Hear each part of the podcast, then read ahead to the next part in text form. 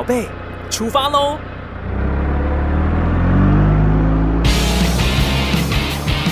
亲子加油站，帮您加满教养正能量。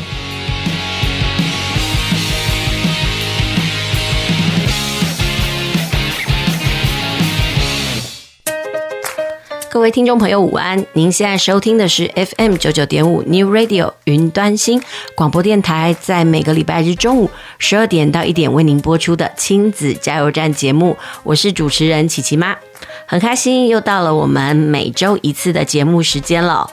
不知道你这个礼拜过得好吗？嗯、已经到了新的一年哦。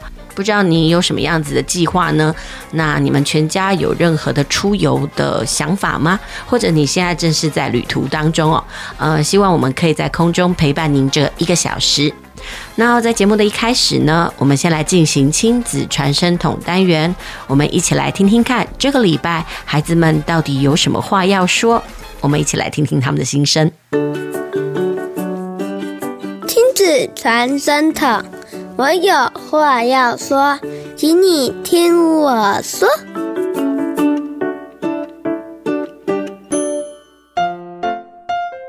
我是国中二年级的学生，我希望二零二一年不要有寒补跟暑补，因为有寒补跟暑补会占用到我们很多时间，所以让我们不能去做我们自己想做的事情。我是国小三年级的学生，我二零二一年的愿望是希望下课时间长一点，因为我才有多余的时间可以去找哥哥，因为哥哥都会去操场打球，而我也想要跟我哥哥一起打球。每个礼拜呢，我都非常的期待能够听到孩子呢来讲讲他们心中的感言哦。也许是聊聊他们跟父母之间的争执啦，也许是聊聊他们幼小心灵的烦恼。不管如何，我都会觉得嗯，自己有种被需要感哦，因为。有时候呢，父母不免呢都会想说，哎，我的孩子什么话都不跟我说。但是琪琪妈因为有做这个节目的机会哦，我可以来访问到孩子，然后甚至倾听到他们内心的声音。这件事情呢，就让我觉得非常的幸福。那我也会希望呢，透过跟孩子、青少年朋友、孩子们的对谈，然后呢，来了解我自己的小孩。因为我觉得其实每个孩子哦，他们想法大概都是大同小异。我可以从别的孩子的烦恼当中呢，嗯，来反省到。说，哎，我是不是在跟我儿子相处的过程当中犯了哪一些呃的错呢？或者是说，哎，我有哪一些是做的还不错的，让我儿子还蛮欣喜的？嗯，其实就是在跟孩子们就是分享的过程当中呢，都会让我有所收获。那我们今天呢要进行的单元呢叫做“带来塔菜”。那今天的那个单元呢，主要是要来聊一聊所谓的休闲生活。呃，我琪琪妈认为啊，休闲是一件生活中很重要的养分。那到底？嗯，我们应该怎么样来处理这个生活中的养分呢？那我们今天呢会邀请到曾经来我们节目哦，嗯，来跟大家分享退休生活的廖爸，来跟大家聊一聊他退休之后的休闲呃的过程呢。我们先欣赏一段音乐，接下来再来进行我们的带来读册单元。今天要跟大家一起来聊一聊休闲生活。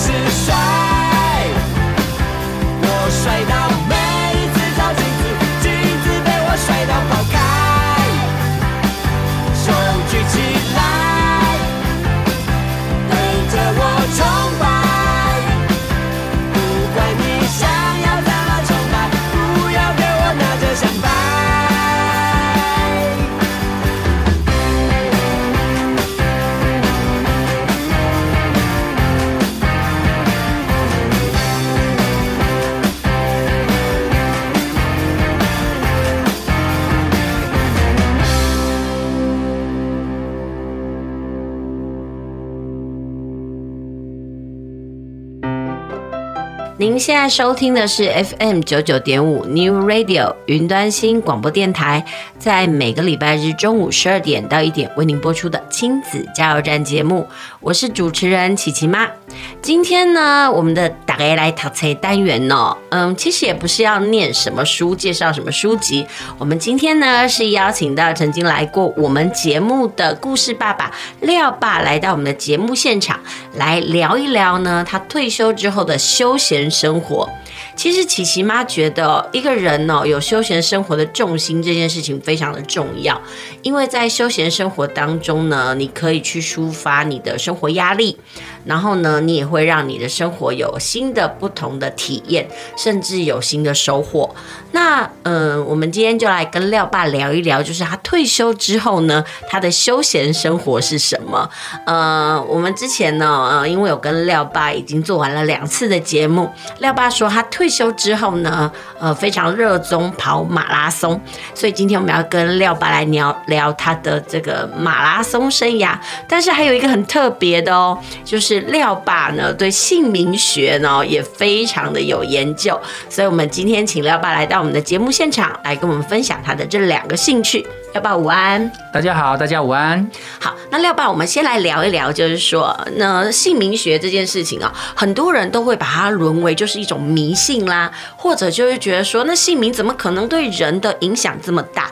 那我现在想问的就是，哎、欸，廖爸，你当初是怎么样接触到姓名学这个领域啊？嗯，其实接触这个领域，说真的，我也是无心插柳柳成荫啊，因为是认识我的另外一半，嗯哼，然后刚好我的另外一半就是我的丈人，他会姓名学，那重点来了，他说如果你要娶我的女儿，请改名字，啊哈然后我一听，当然要啊，要娶美娇娘，当然呢，立马就答应说好，我改。哦，你的那个什么，呃，那个爱情的魔力这么大哦？对，那是一定要的啊，因为。没办法，为了要娶美娇娘，因为我家太座跟我差了八岁啊。哦，那难怪。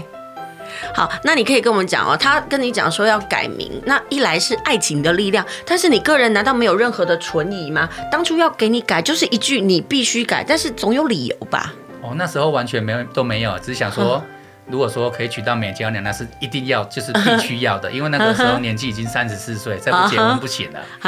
那慢慢的，为什么会接触到姓名学？是刚好就是说，呃，去询问完说，因为刚好同事嘛，就同事会互相研究，然后就是刚好拿同事的名字去给老师，就是我丈人去看，那他就讲出这个人有什么状况，什么状况之后，然后就回去验证，哎，好像蛮好玩的哎，我觉得这样子很好玩，所以才开始慢慢的去学姓名学这个。嗯，课程讲到这个验证会让你幸福的部分，有没有什么实际的例子来跟大家分享一下你那个验证的心路历程？嗯，其实，在验证的部分，我们就是会看第一个就是工作运，嗯哼，然后第二个就是身体的状况，嗯哼。那为什么会让大家相信是身体？我觉得身体的疾病的部分，能就是说它可能有包含到在姓名学里面一讲，哎，他就觉得说，哎，那个好像蛮准的。然后完了之后，就是在讲你的。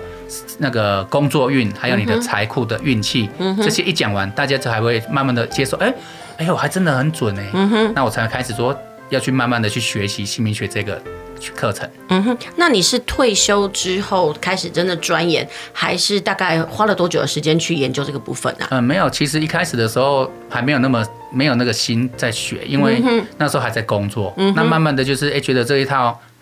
嗯，还算蛮准的，因为有时候在上课的时候有一些基本资料，就是拿到学生的基本资料，然后就是探讨一下说，哎，这个学生为什么会有这种情形？因为之前在当这个工作的时候就发现说，哎，为什么这个人的运气，还有是说他的长辈缘啊，他的朋友缘啊。还是他的女人缘啊，这些怎么会特别好什么的，然后就会去研究一下，然后开始慢慢产生兴趣的。嗯，所以你验证之后发现，哎，真的好像有那种相关联性，是不是？嗯，对，没错，就是因为有验证完之后，才会觉得说，哎，这套我所学的这个生肖姓名学还蛮准的，所以我才慢慢的去学习的。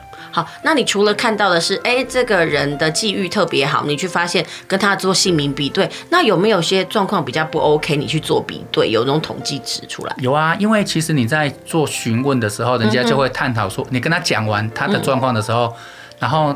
被验证的那一个人，他就想：“哎，真的有这种情形啊？那为什么会这样子？”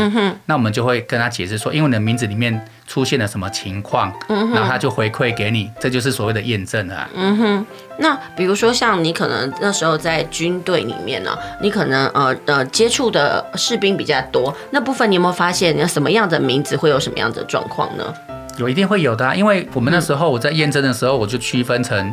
嗯，比如说军官，嗯，那你为什么可以当军官？嗯，那士官，你为什么当士官？嗯，那士兵又有分普通士兵跟高阶士兵，因为、嗯、因为，呃，在验证方面一定会有差别。比如说军官，诶，为什么他可以当军官？因为军官的素质比较高嘛。那你去验证完之后，哦，原来他的哪个方面比较强啊？事业比较强啦，长辈缘比较好啦。或者说他的企图心啊之类的，你就看一看哦，原来就是这样子，然后做一个核对之后，才知道说哦，为什么他怎么样？嗯、他相对也是会看说，为什么他可以当军官？嗯哼，这样子验证出来的。所以你个人认为哦，有你这样子的职业生涯去做比对，你个人认为姓名对一个人的影响很大吗？一定会有啊，因为人家都会讲嘛，嗯，一运二命三风水嘛，嗯、四积阴德五读书嘛。对，那一为什么会有这些东西出来？就就是。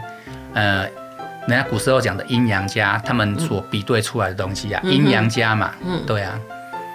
所以你个人还觉得这一套其实蛮有那个依据就对了。对，然后就是因为验证完之后，那又、嗯、又拿了很多的名字，然后去看一看，就觉得说，哎、欸，这套姓名学还蛮有趣的、欸，哎、嗯，居然可以看出人家这个人的处事态度啦，嗯、身体的状况啦，然后在工作上的表现啊，嗯哼，都还有他的钱财的管理啊，都可以看得蛮。准，蛮出这样子的。哎，那比如说像你的同事啊，或者是你的朋友，知道你有这方面的兴趣，都会来问你吗？呃，其实为什么会问，一定是他遇到困难了。啊哈、嗯，很多都是这样子。他遇到一些很很杂的事情啊，比如说他刚好遇到人生最困惑的时候，嗯哼，他再问一下为什么他的人生会怎么样，然后我就跟他解释说，刚好你的流年啊，你的名字啊出现什么问题了，嗯、那也不要太困惑，就是慢慢的去把它度过，那就是。在讲的，人家为什么不可以骗？嗯哼，对，因为骗我觉得很麻烦。嗯，因为那是在担福德，造口业。嗯，对。意思就是说，帮人家改名这件事情啊、哦，不要用欺骗的角度，不要为了赚钱而赚钱的意思。对，因为坊间就是会有这种情形啊。嗯哼，那你怎么会呃有这样子的体悟？因为呃，我丈人他们本身就是有在修行的，嗯、他们就讲说，你去帮人家取名字，嗯、你就是要当人家的福德。嗯、那你没有这个功力，你又没有在修行？我建议你不要去做这个工作，但帮人家看可以，但是不要帮人家随便去取。那会影响到你的未来。嗯哼，所以你也并没有把它当做是可能你未来的职业嘛？对，没有，那个只是一种兴趣，然后最主要就是可以解解惑。嗯哼，因为其实解惑对现代人来讲很重要。嗯哼，哦，其实有点算是心灵导师，只是一种不同的领域而已。对，因为其实有的人他为什么会过得这么辛苦？嗯、那他们就会有疑惑。嗯，那问题是他没有找到舒压的对象啊。嗯，然后刚好我们又懂，跟他解解释一下，慢慢让他不要说造成他自己个人的一个困惑。这样子，那其实你很像是把你的那个教官的生涯移到了你的退休之后，有那种感觉。对，可以这么说啊，因为其实这种东西也是要看呐、啊，有缘人。嗯哼，对，佛度有缘人，因为有的人很奇怪哦，你帮他取好名字之后，嗯、他不会改。嗯哼，然后有的人取好之后，他马上就去改，为什么？嗯、对，差异在这边。哎、欸，所以也有那种有人可能取好名字就取心安的就对了啦。对，没错，他就觉得说啊，你有给我名字的，我有去按照你的方法做了，嗯、可是。他有没有去做，并没有，那就很奇怪。嗯哼，其实那个其实我觉得，嗯，应该算是在心理上的治疗的成分比较多一点啦。嗯，对，可以这么说，他就是寻求个安慰。对对对，没错，是安慰一下。可是实际上他开始出现问题的时候，他并不知道。嗯哼，对。哎，那就你的经验来讲啊，就是说，你觉得在你的朋友里面改名字的比例多吗？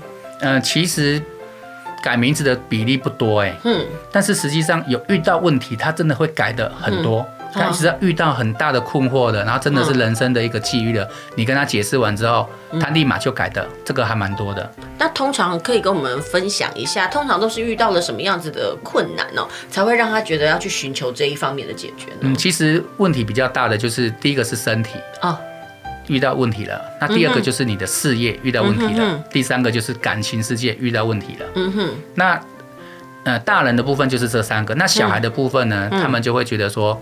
哎，这个小孩怎么那么难教？嗯、那为什么常常生病？嗯哼，大致上就是这样子。对，其实我发现哦，其实在我从事的工作经验里面，哎，有些孩子他的名字就一直不停的变，我一直都很纳闷，嗯、呃，到到底为什么他们要改名字哦？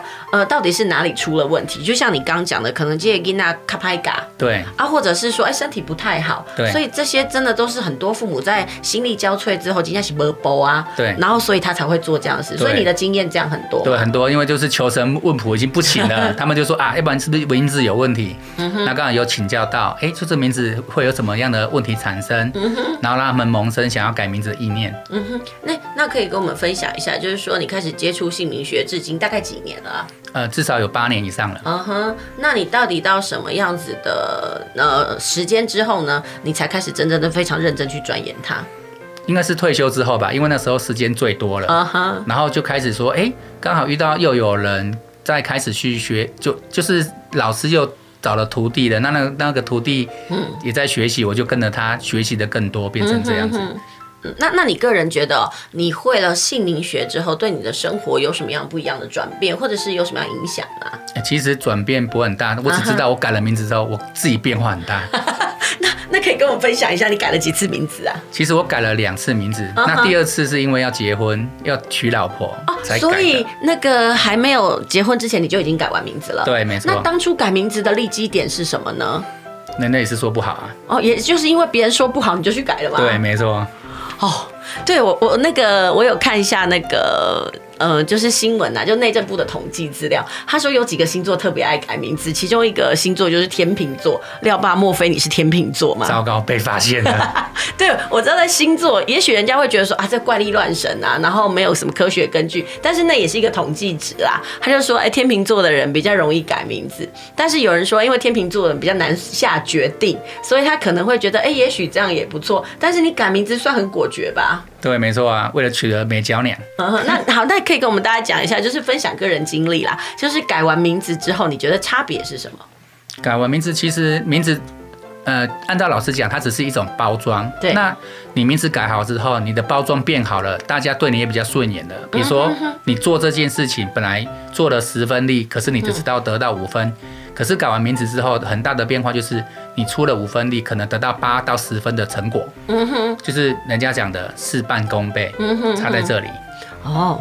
对啊，我们真的非常的感谢廖爸跟我们分享，就是说他为什么要接触姓名学这样子的兴趣啊，还有一些呃他个人的经验。那我们先休息一下，进一段呃音乐，然后等一下再回来到我们的节目，然后再听听廖爸告诉我们哦，其实，在坊间有很多就是在帮别人就是呃。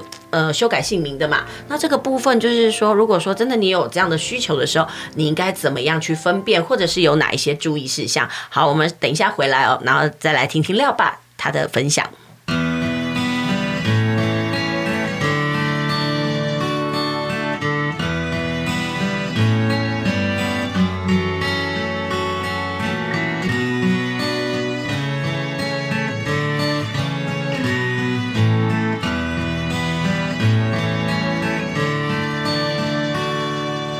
细汉的时阵，阮阿嬷对我上好，甲上好的物件拢会留予我。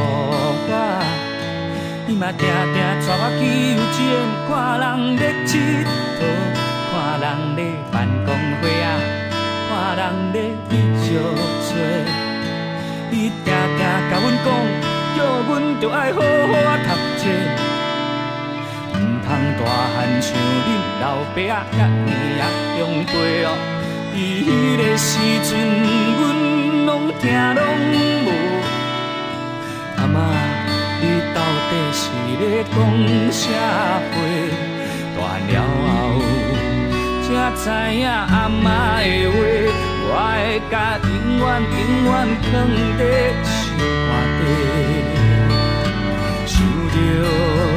一步一步的过去，常常拢会予人真难过。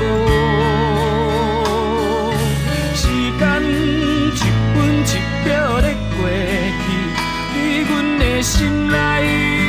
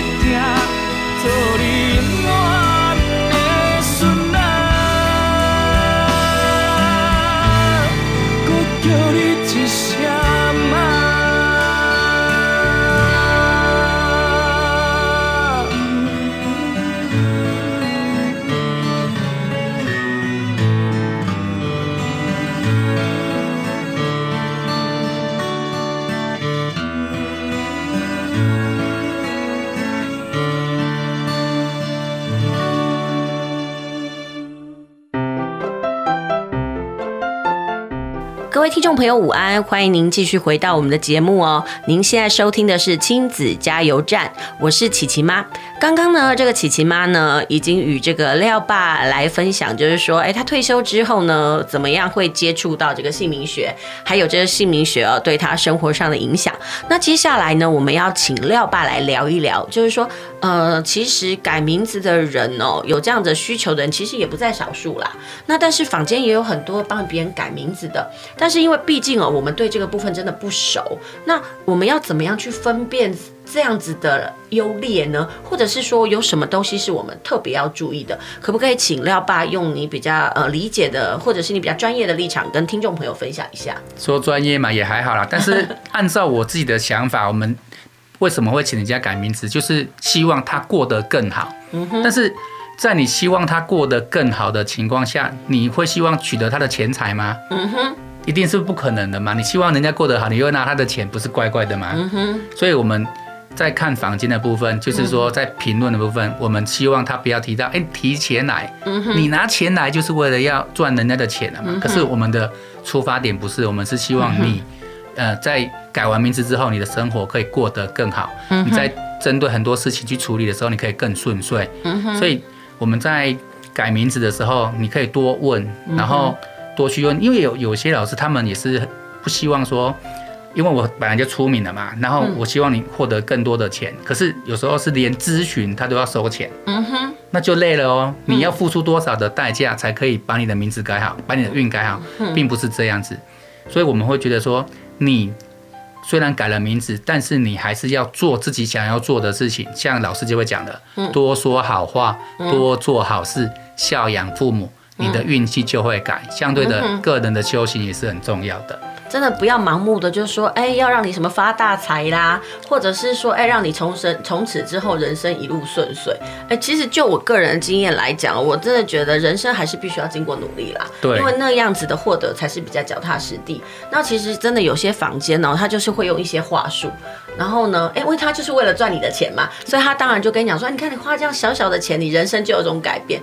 其实个人我也是不是很认同这样的行为啦，所以你你也发现了，就坊间有一些这样改名字的乱象嘛。嗯，对，没错，这个乱象我之前就有人拿过来跟我问说，这个老师啊，帮他取了名字啊，可是这名字太多了，居然有一百个。我说哦，怎么会一百个这么多？太夸张了吧？嗯，厉害一点的给个三个就快要爆表了，还给一百个。然后他从他的资料里面又看，哎。它里面有提到啊，这个名字这个字不能用啊，可是为什么他给了一百个字里面，居然有那个字啊？那是什么原因？嗯，那他有没有跟你解释说你要取什么名字？嗯，结果他居然说都没有，他就是给我一张在这个表，那我叫我自己从里面挑名字去改。啊，这样花费多少？他说这样子就三千三千六了。啊，他当初怎么会选择这个？这个改名的老师很简单，他说网路查的，然后就是打电话去之后去那边拿资料，就助理就给他资料，他就自己回来了。到重点是他拿了之后，他就一头雾水，那他要怎么办？嗯，那刚好又是有一个认识的朋友讲说我会，嗯，那就请我帮他看了一下，我就去帮他解释，嗯哼，哎，这个名字哪个字不能用，哪个字可以用，差在这里。真的，这都是专业度啊！其实有些民众都是唔在，不然就是我们想到一个状况：你什么时候会想要去改名字？就想是有时候会有一种叫做病急乱投医。我现在就是运势很低落，我现在就是遇到的问题，所以我希望寻求一个我能动，能我都所有的努力都做完了，我寻求一种未知，我觉得那就是一种安慰。所以这种东西就很容易被骗呐。对，没错，没错。所以他们有时候就是哎、欸、拿到，你会发现房间的乱象蛮多的。嗯，对，没错，因为其实。改名字的部分，第一个就是你的学识也要有嘛。嗯哼。那因为我们在学这个的部分，就是有所谓的形跟义。嗯哼。我们把形跟义搞清楚了，可是有些不是他，他可能就是说半吊子，然后就去帮人家取名字了。嗯。可是他并不知道说这个东西对他危害有多大。嗯哼。因为老师有说了，你如果没有修行，你会危害到自己的福德不够，又去危害到自己的子孙。嗯哼。所以我们不可以随便帮人家取名字。嗯哼。对。其实有人把它当做是工作啦，呃，但是你个人，我觉得好像听你这样的分析，你觉得它其实不是一种工作，那其实是一种呃分享或者是解惑的部分。对，我们比较希望就是可以解惑，然后让他人生过得顺遂啊，嗯、而不是说我我帮你取了名字之后你好我就好。嗯哼。但是有些不是，他是为了赚钱，那也没办法，嗯、因为每个人。靠的东西不一样了。哎，那我想要问呢，就是你的朋友当中，通常会请你帮他们分析姓名的，有没有特别的年龄层啊？年龄层没有，其实他们最主要都是小孩子的问题比较多。哎、哦，还是因为你是因为是故事职工的关系，所以你可能接触到需要改名字的对象是这样？哦，这个也是有差哦，因为之前也是有遇到，就是说刚好都是那个妈妈都、嗯、通常他们自己的问题。自己的问题很大哦，可是他们还是重视的在小孩子的身上。嗯哼，他们不会关心自己。对，很奇怪。没有，真的以以父母的立场来讲，小孩好其实才是父母关注的。阿嘎迪安诺恭喜在威，可能年纪都已经有了，所以他觉得我人生就这样了啊，那还有什么？所以可能他们就不想改。对，可是问题是你自己没有过得好，小孩会过得好吗？他们没有去想这个问题，哎，这个倒是我没有想过的哦。对啊，你自己都过得不好的，小孩子会过得好吗？小孩子也过得不好，你也过得不好，不是更辛苦？哎，那就你的立场来讲啦，就是呃，你有学姓名学嘛？那你个人觉得每个人有改名字的必要吗？到底的那个评断点是什么？嗯、呃，其实我们在帮人家看名字的话，有需要改的，我们才会建议；不需要改的，老师会说你就是注意哪一些事情就好了。他不会特别的去强求人家一定要改名字，因为。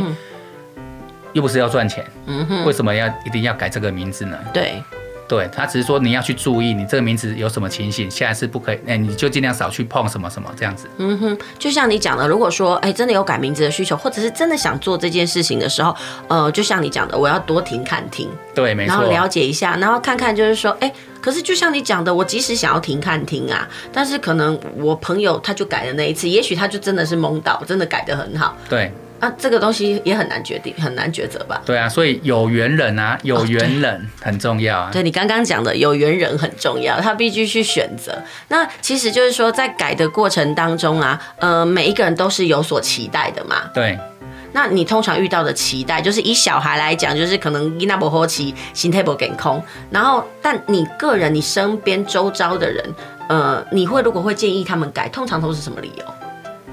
第一个就是身体的状况，嗯哼，那第二个就是说，哎，你这个小孩子他的财库啦，或是你的事业啊，不是很稳定啊，嗯哼，那你是不是要把它改得更好啊？嗯，就是至至少说他不会那么辛苦，嗯哼，那他好你也轻松啊，嗯哼，对，我们会希望是这样子。其实不像坊间哦，很多就是哎，我要让你发大财，我要让你赚钱，然后去改法。我觉得这是起心动念的不同啦。对，没错，因为你过得好，我也开心。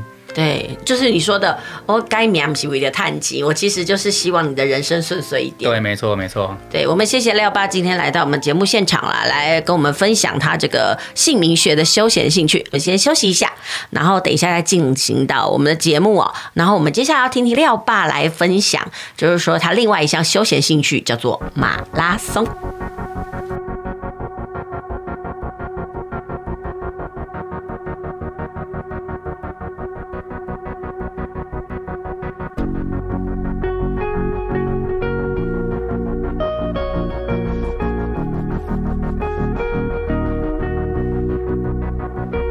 欢迎来到这，真正好佚佗，风景真美丽，才有善良的老百姓，热情的人情味，来泡茶，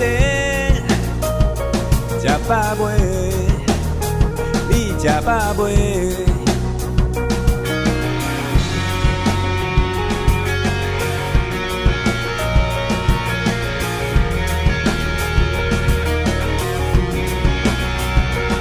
下来到这，做伙日来坐，海洋真美丽，才有往来熟客，趣味的人情味，来跳舞，来唱歌，咱来，唱歌，庙会真闹热，夜市仔人真多。世界拢是充满土地力量，骨力的做事人，传统的热点，国际化的艺术。世界拢是充满在地气味，认真的趁食人，美丽呀，不美丽，为你弯弯，明亮暗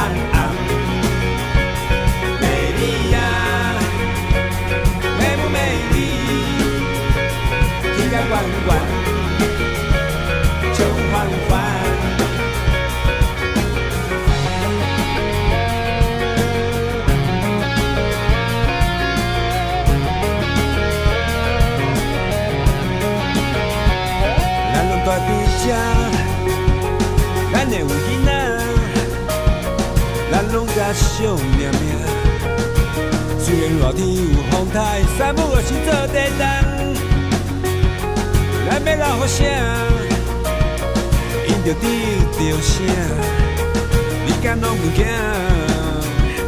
美丽呀，不美丽，为你弯弯，你那红红。美丽呀，美不美丽？轻甲悬悬，就缓缓。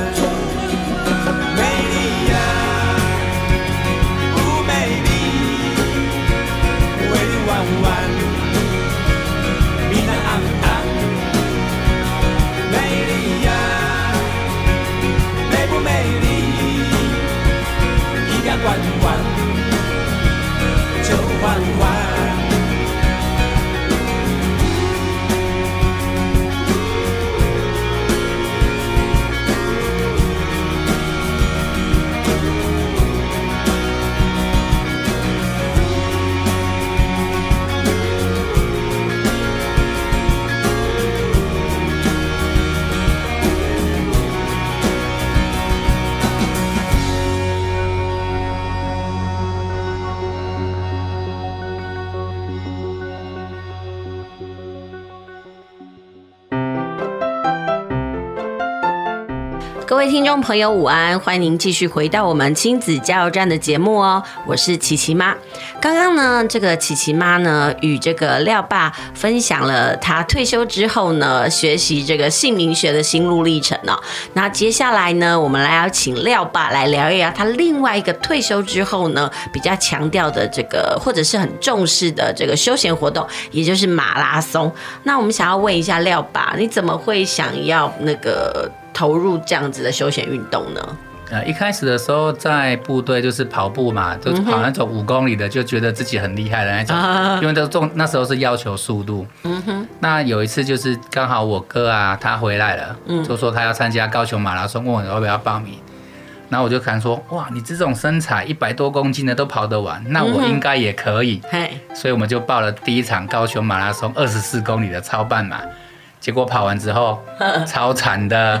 连爬楼梯都爬不上去，对啊，二十四公里居然跑了三个多小时，天哪！嗯，啊，那个时候大概是几年前的事情呢？那是九年前的事情。哦，九年前，所以就是你人生的第一场马拉松，就是纯粹是看到哥哥要加入，然后你不服输的心态，觉得你那个破百都可以，我有什么难的就加入了。对，没有错。可是问题是到后面就觉得说，要练习，真的要练习。然后第一场。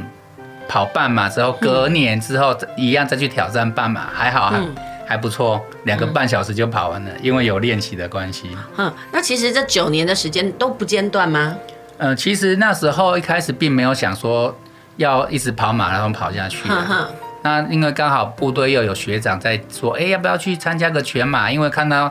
他拿到那个参加第十场全马之后，有一个小的讲座，哎、欸，嗯，还蛮吸引人的，有一匹马，哎，嗯，好可爱哦、喔，那我也要挑战看看，嗯，然后就跑了第一场全马，嗯，因为我那时候就是都只有跑半马嘛，然后就问说，哎、欸，我可不可以两场半马加起来变成一张全马，然后去参加这个领这个讲座的标准？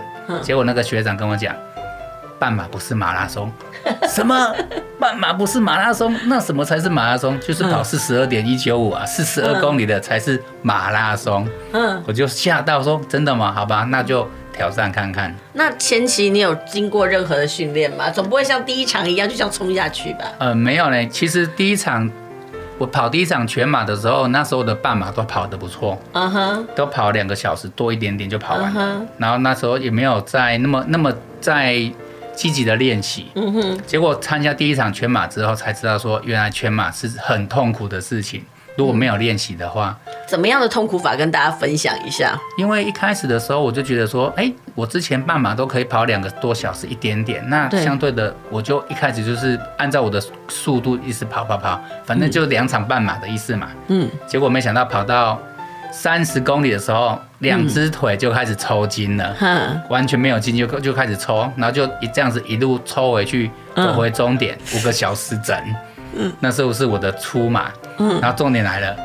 我回去的时候，两只腿，嗯，不是你的，对，完全不是我的，而且我还用擦劳面哦，一直一直敷了，可是一直没有感觉，因为两只腿都已经硬邦邦的了。结果当天擦都没有效，我就想说是不是那个擦劳面坏掉了？然后呢，隔天就是还是很酸，非常的酸。我再把擦劳面整只脚再涂一遍，结果辣到爆，原来是我昨天。那马拉松的那个疲劳感还存在，嗯，很惨啊。可这样不会让你想放弃吗？呃，其实第一场跑完之后就想说，哎，有第二场应该就有经验了嘛。嗯，对。可是到后面，说真的，还没有那么的，不会说不想跑啦，只是说不会跑得那么频繁啊。嗯哼哼。那那是因为看到那个十马奖之后，才说，哎，那我拼一下好了。那你目前为止总共有几个那个奖状奖牌了？呃，我目前跑了快一百一十多场了。哼，哎，我花了，我用那时候就想说，如果这样的话，我用八年的时间去跑一百场全马。嗯，对，我就花了八年。的人生目标就对了。对，那时候就想想说，哇，那个白马的那个讲座好大，好帅哦，那就想说拼看看。好可惜哦，我们是那种听众朋友，不然我们如果是有那个荧幕画面的话，就可以分享那个廖爸你个人喜悦。哎，白马哎，真的超难的。对啊，一百场全马哦。所以他现在已经，比如说马拉松这样子的运动，已经成为你生活的一部分了嘛？嗯，对，可以这么说。那时候我几乎每年都跑十几场全马。哦。对，那你们家人怎么看待？比如说你的妻女怎么看待爸爸的这样的行为呢？呃，一开始的时候，他们回来只会看到我的奖品，他们很喜欢领我的奖品。哎，比如说有什么奖品让他们觉得哦，很不错哎？哎，比如说一开始的时候有一些浴巾啊，或是伴手礼之类的 啊，他们很喜欢看到我拿那些东西回去，因为他们可以吃，可以分享。对，那到后面。因为衣服太多了，我就开始拿他们的 size，他们就很喜欢那些衣服。哦，有免费的衣服，那种感觉也是不赖的吧。其实不是免费哦，马拉松也是要出钱的哦，一场全马都差不多一千多块哦，也不便宜呢。可是问题是，呃，花最小的费用去玩最大的快娱乐啊，因为刚才都讲了嘛，你花了一千多块，可是有几百个人在服务你啊，然后还有一些跑友可以很开心的聊天。跑跑回终点啊！人家说，其实跑马拉松，我就是那在跑的过程当中，它不像是一种团体性的活动，他有一种孤独感。那其实，在我们之前的节目里面呢，我们有请呃那个专门就是训练小孩，也不是算是专门啦，就是带领孩子去参加三铁的爸爸来分享那个跑步的过程。他自己个人也是有在练习哦，他觉得跑马拉松是一种很孤独的事情哦，但是那是一种持续力。那不知道呃廖爸在这部分你怎么感？感觉，呃，一开始的时候练习的话，我都是练十公里嘛，然后就一个人跑就很无聊，嗯、然后就会开始找伙伴，嗯、然后跟着他们跑。人家讲的嘛，一个人跑得久，嗯，一个人跑得快。可是问题是有伙伴的话，嗯、你可以跑得更远更久，嗯、然后一边聊天，然后一边去探讨说，哎，我的马拉松要报哪一场，怎么样的，嗯、会这样子。哎，可以跟我们大家讲，你每次在跑步的时候呢，你的心里都在想什么？还是整个是全然放空？呃，没有，其实跑的时候就是开始跟朋友开始聊天嘛。哎，你下一场跑哪里呀？上一场跑哪里呀？啊，你跑了几场啊？都会聊这些东西。然后甚至有时候就会看风景嘛，因为有些场次的风景还不错。嗯哼。然后又去聊天，就是这样子。哎，跑了那么多场，有没有哪一些的场地让你印象深刻，或者特别喜欢？呃，其实我比较喜欢的是像跑山区的，像泰鲁格啦，嗯，对。然后上次还有一次去跑那个石定的樱花马，哦，那个风景也是很棒的。嗯哼。可重点是爬山就是要先爬八公里，嗯，上山八公里。哦，想到我都觉得很累。哎，那比如说那个东西，你平常怎么训练呢？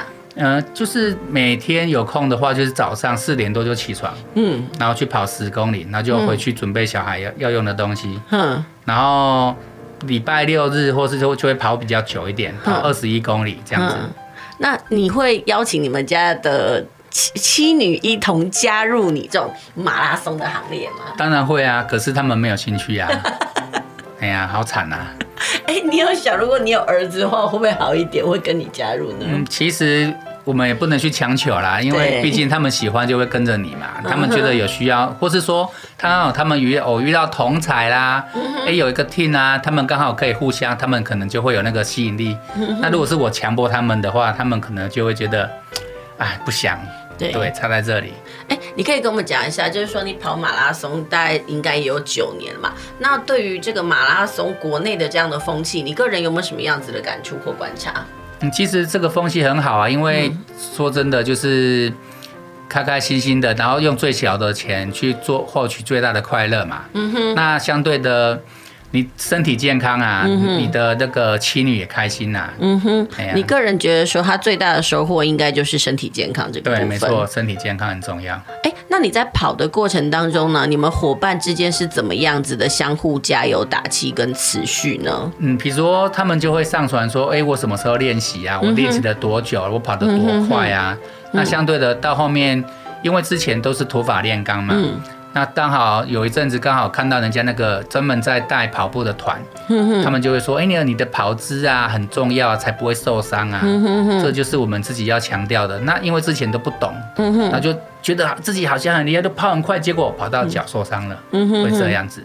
所以这个部分真的是，如果想要参加这个马拉松，这是你的个人经验分享就对了。对，对，没错，很重要哦。因为你的跑姿如果不正确的话，人家就说：“哎，你会不会伤到膝盖？”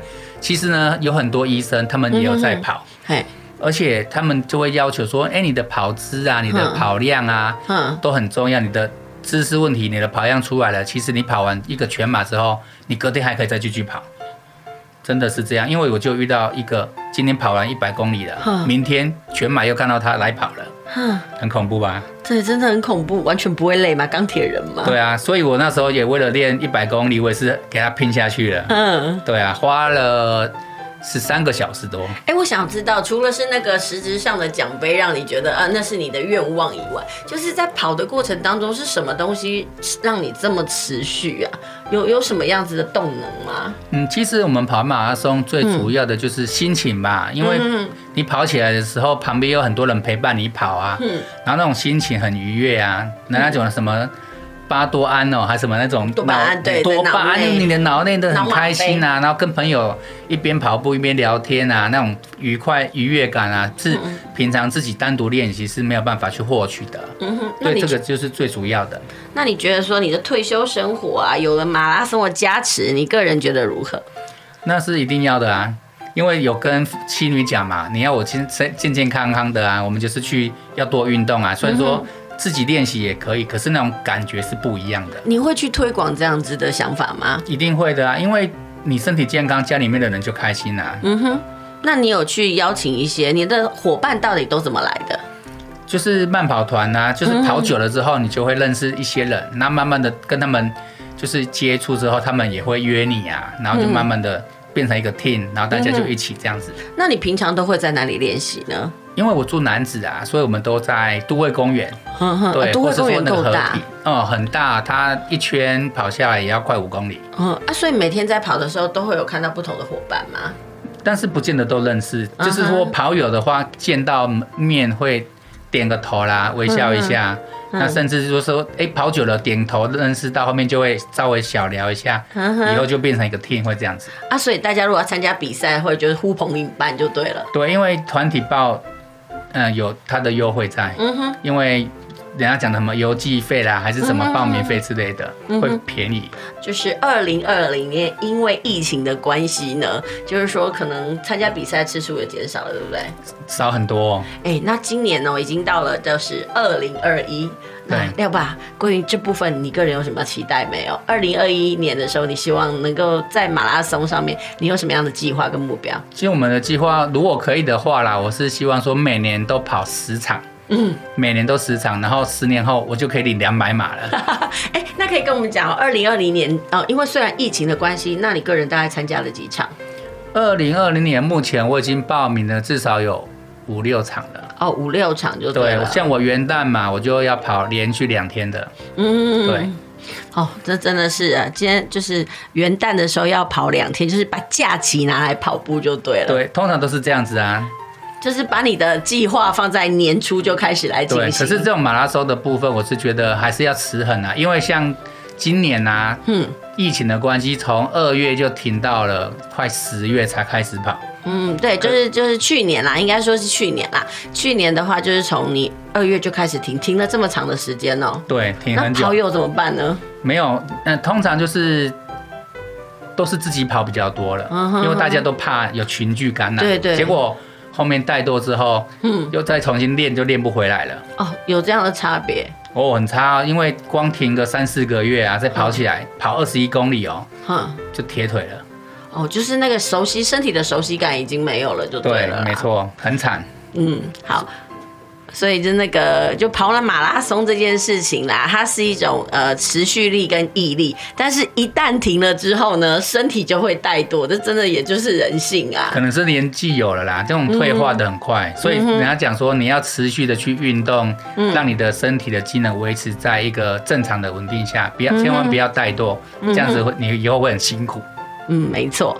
那我们今天非常的谢谢廖爸来到我们的节目现场来分享他的退休生活。虽然呢，廖爸其实以现在来讲，他还算很年轻啦，啊，只不过说，呃，他是因为军职的身份比较早退休。但是我觉得在退休后的生活也是人生很重要的一环呐。你怎么去规划？就像你讲的，呃，像廖爸讲的，他有一些呃同袍啊，可能就退休完之后就当成沙发上的马铃薯。但是我们可以看到，在廖爸身上，我们看到比较积积极的一面，因为他去做自工啦，或者是说呃，他去跑马拉松，他往那个健康的生活迈进。我觉得这其实是呃我们的亲子加油站希望能够推广的一个精神哦，就是说进行着社会教育的理念的推广之余，我们也希望说，哎，每一个人在不同的时期，他都有不同的人生规划。对，那关于就是说退休之后的人生规划这件事情，廖爸有没有什么心得想要跟大家分享的呢？其实我是觉得大家只要身体健康，然后相夫教子。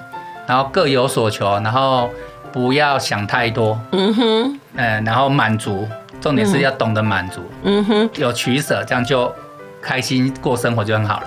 没错，我真的觉得知足是人生最大的财富哦，就是不必汲汲营营啊。有有一句话说得很好，就是广厦千间，夜眠八尺。你有再多的房产，但是讲实话，你真的需要的就是那些啊。我觉得这种嗯，也是一种心呃心灵的生活的那种调试嘛。